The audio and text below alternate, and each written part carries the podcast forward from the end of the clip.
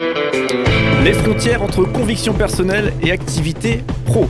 Comment nos convictions nous poussent au meilleur? Comment réussir à faire cohabiter des choses qui pourraient paraître contraires? On en parle aujourd'hui avec Marion-Jacques Berthold.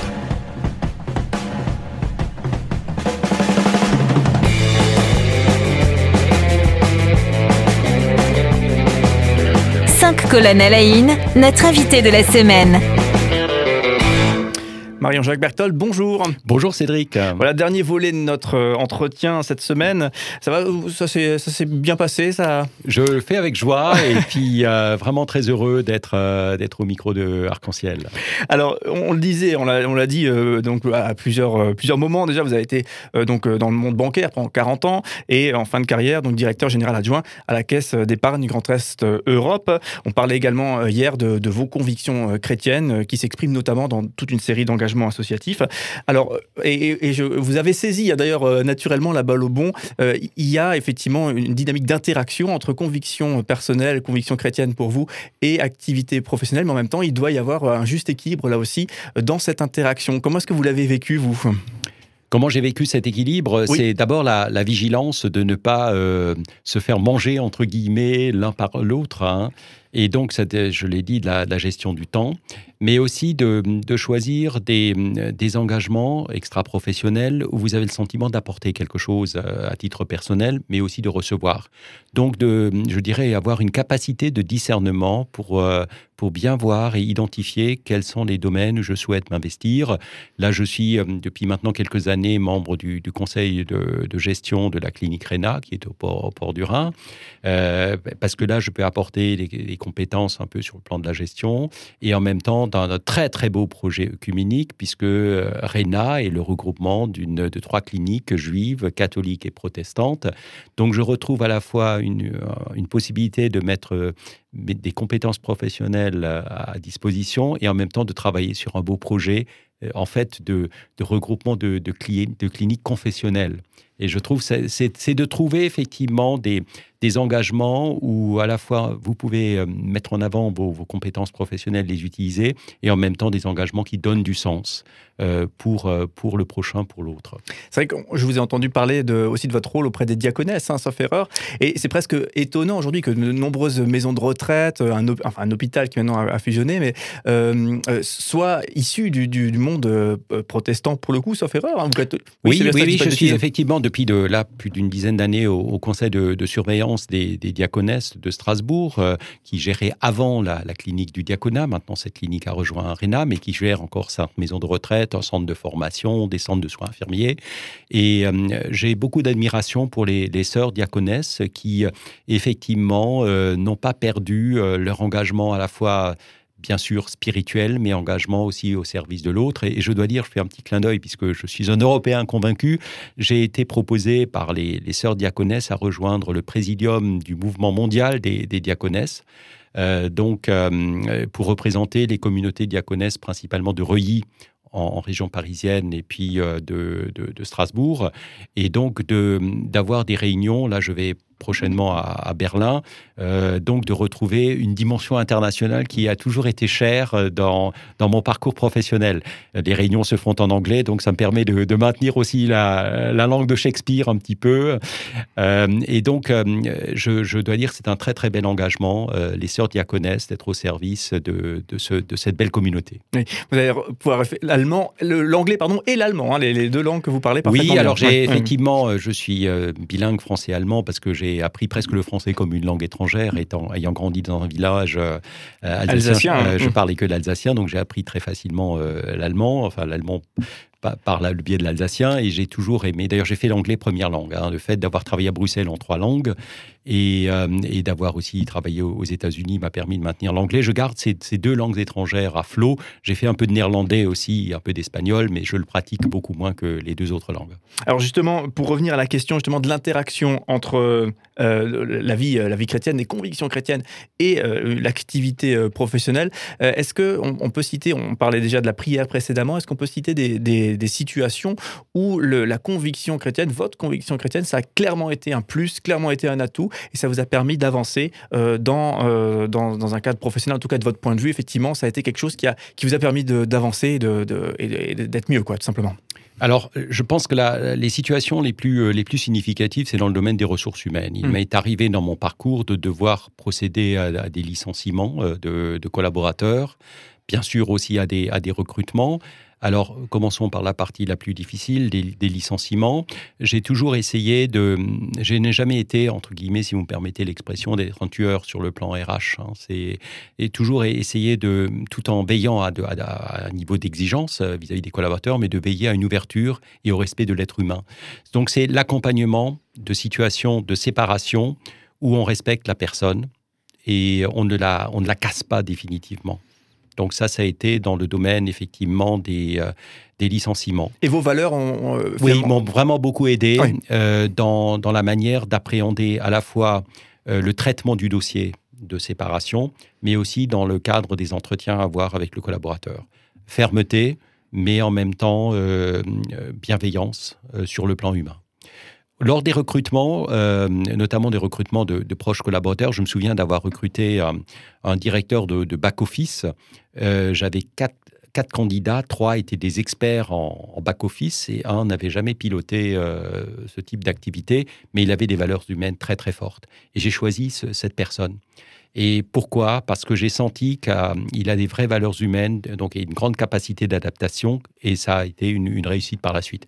Donc je dois dire que mes, ma conviction convictions chrétienne, ma vie de foi, m'a aidé à, traiter des situations à la fois plutôt heureuses, mais aussi des situations plus difficiles, en ayant le souci de du respect de l'autre et le souci de la bienveillance sans exclure la fermeté.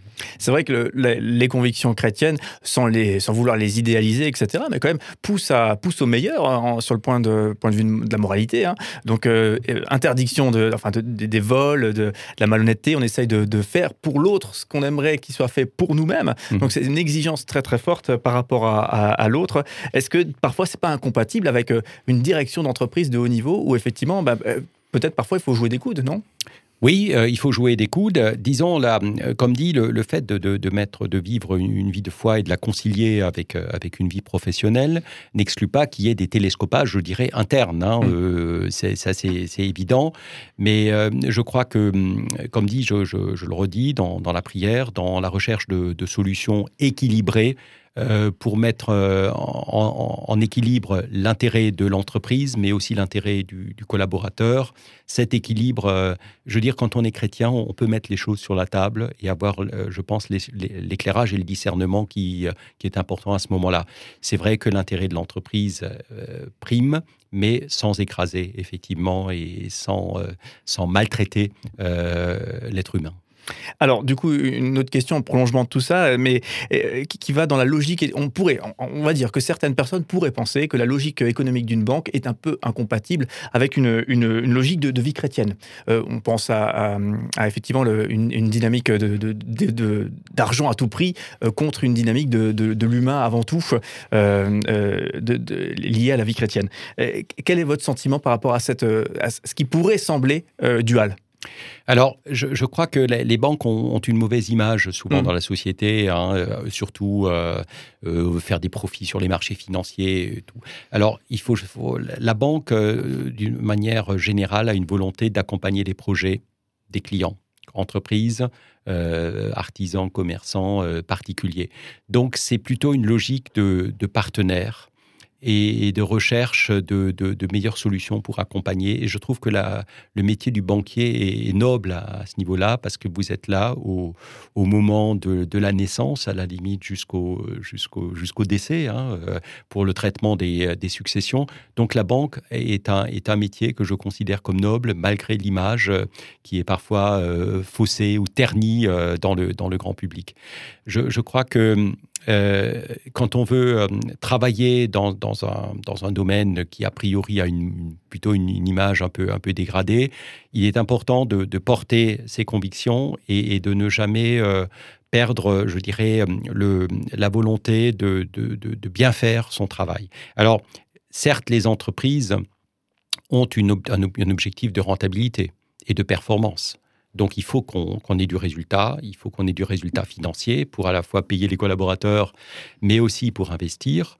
mais ça n'exclut pas qu'on soit attentif au, bien-être des collaborateurs. je crois que les entreprises qui réussissent de nos jours, et notamment avec les, jeunes générations qu'on appelle X et Y, hein, où la bien-être au travail est importante, où le, zapping est de plus en plus euh, prédominant. Ça me plaît, euh, oui, je me plaît pas, je, quitte. Donc on zappe beaucoup aussi, même la vie professionnelle.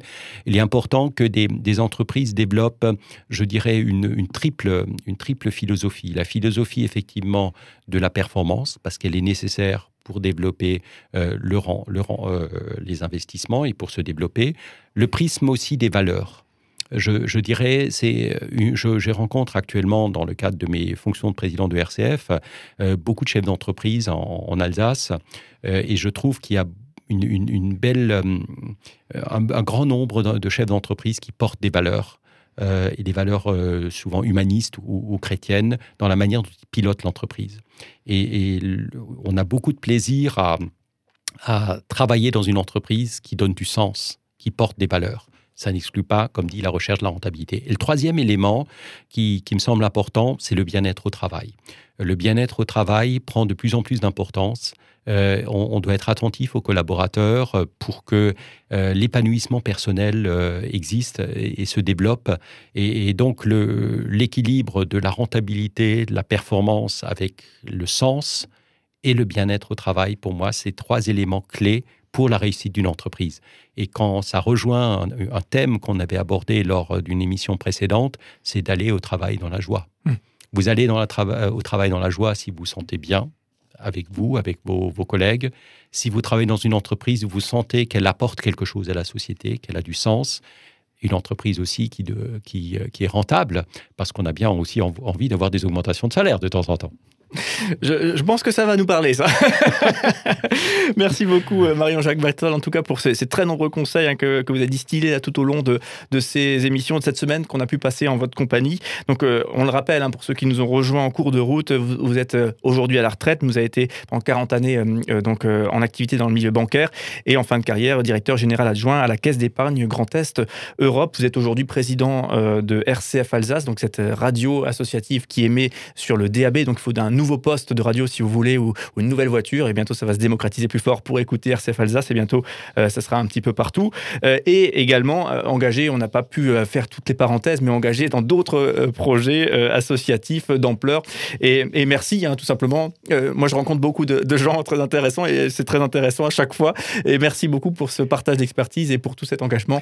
Vraiment super. avec plaisir Cédric. Merci aussi à vous. Ce fut un, bon moment aussi de, partage et d'enrichissement mutuel Merci. À très bientôt et bonne suite à RCF Alsace. Merci beaucoup. À bientôt. Au revoir.